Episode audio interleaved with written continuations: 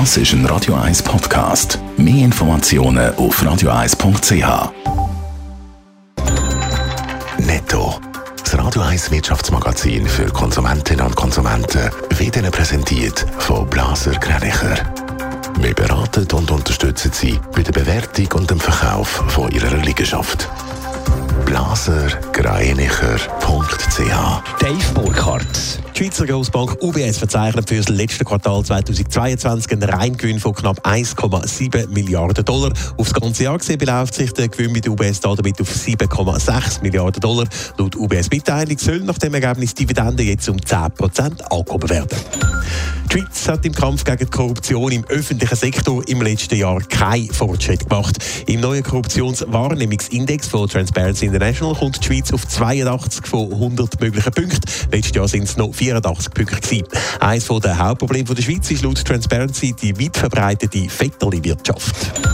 Der französische Autohersteller Peugeot wird schon bald Schluss machen mit Autos mit Verbrennungsmotoren. Bis 2038 will Peugeot als Unternehmen komplett CO2-neutral sein und schon ab 2030 will Peugeot zu Europa nur noch Autos verkaufen, die zu 100% elektrisch betrieben werden. Ab und zu ins Casino ein bisschen zocken kann ja ganz lustig sein. Hinter Blackjack-Tisch und einarmigen Bandit lauert aber auch Gefahr vor einer Spielsucht. Seit der Einführung des neuen Geldspielgesetzes sind die Schweizer Casinos zu Massnahmen gegen Spielsucht verpflichtet und die Massnahmen nützen offenbar etwas, Dave Burkhardt. Auch vor mittlerweile vier Jahren hat die Schweizer Stimmbevölkerung an der Urne einem neuen Geldspielgesetz zugestimmt und mit dem neuen Gesetz sind eben auch Auflagen für die Casinos strenger geworden, was ihre Kundschaft anbelangt. Aufgrund von dem neuen Gesetz müssen Casinos Besucherinnen und Besucher zum Beispiel über die geltenden Regeln informieren. Sie müssen Spielende können identifizieren und ein Register über die gesperrten Spieler führen. Und offenbar nützen die Massnahmen gegen Spielsucht. Das berichtet SRF, gestützt auf einen neuen Bericht von der Eidgenössischen Finanzkontrolle. Das zeigt sich zum Beispiel bei den Sperrungen von Spielern.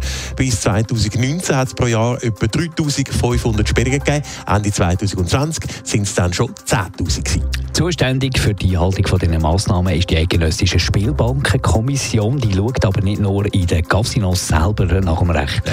In den Casinos dort geht die Spielbankenkommission für Kontrollen vor Ort vorbei. Es gibt aber natürlich auch einen Haufen Online-Casinos, wo, äh, wo die Gefahr von einer Spielsucht gross ist. Darum hat die Kommission nach der Einführung des neuen Gesetzes hunderte ausländische Websites mit illegalen Glücksspielangeboten gesperrt.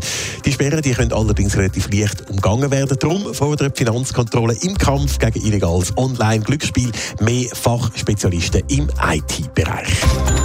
Netto. Das Radio 1 Wirtschaftsmagazin für Konsumentinnen und Konsumenten.